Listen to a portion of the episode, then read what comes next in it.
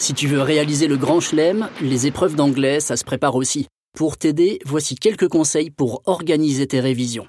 Un peu de méthode, ça peut te faire gagner des points précieux. Mais avant, pour rentrer dans le sujet en douceur, une anecdote pour t'échauffer. Tu sais d'où vient le mot tennis? Le tennis est une évolution du jeu de paume où le joueur devait prononcer tenets en envoyant la balle. Mais les Anglais ont compris tennis. Il faut dire qu'en ancien français, on prononçait tenets. Et c'est ce nom qui est resté.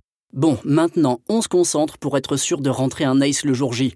L'anglais fait partie des épreuves décomposées en deux parties, l'écrit et l'oral. Disons que l'écrit c'est les qualifs et l'oral la phase finale. On commence donc avec quelques règles à intégrer pour l'écrit. Règle numéro 1, se sentir prêt. Commence par reprendre les sujets abordés au cours de l'année et essaie de les résumer en quelques lignes pour voir si tu es au point. Tu verras très vite les éléments de grammaire ou de vocabulaire qui te manquent. Pour combler tes éventuelles lacunes en grammaire, répète des exercices simples, notamment des QCM, pour assimiler les règles. Il y en a plein sur Internet. Pour enrichir ton vocabulaire, reprends le cours et fais des fiches ou sers-toi d'un répertoire que tu peux relire chaque jour 5 minutes.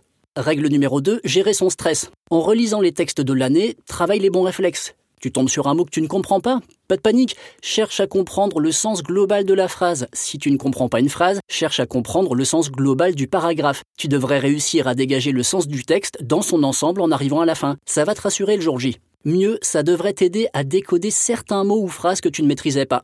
Règle numéro 3, analyser le terrain. Avant de te lancer dans les réponses, habitue-toi à faire d'abord le point sur l'ensemble des questions. Elles ne sont jamais toutes liées. Commence toujours par celles que tu maîtrises et qui apportent plus de points. Allez, une gorgée d'eau et on y retourne. Après les qualifs, préparons les phases finales, l'oral.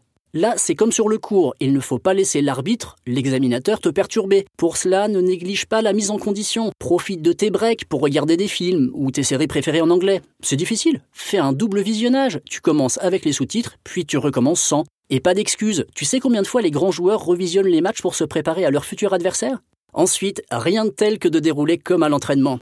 Pour cela, entraîne-toi à tirer au sort une des notions, texte, vues pendant l'année. Et tu fais ton plan de présentation avec introduction, développement, conclusion avec ton point de vue personnel. Tu verras, le jour J, ce sera devenu un réflexe. En plus, lors de l'épreuve, l'examinateur attend un échange. Oui, comme au tennis. Donc, lire mot pour mot le contenu de ta feuille n'est vraiment pas idéal. T'habituer à faire un plan avec simplement tes idées importantes va t'aider à fluidifier cet échange.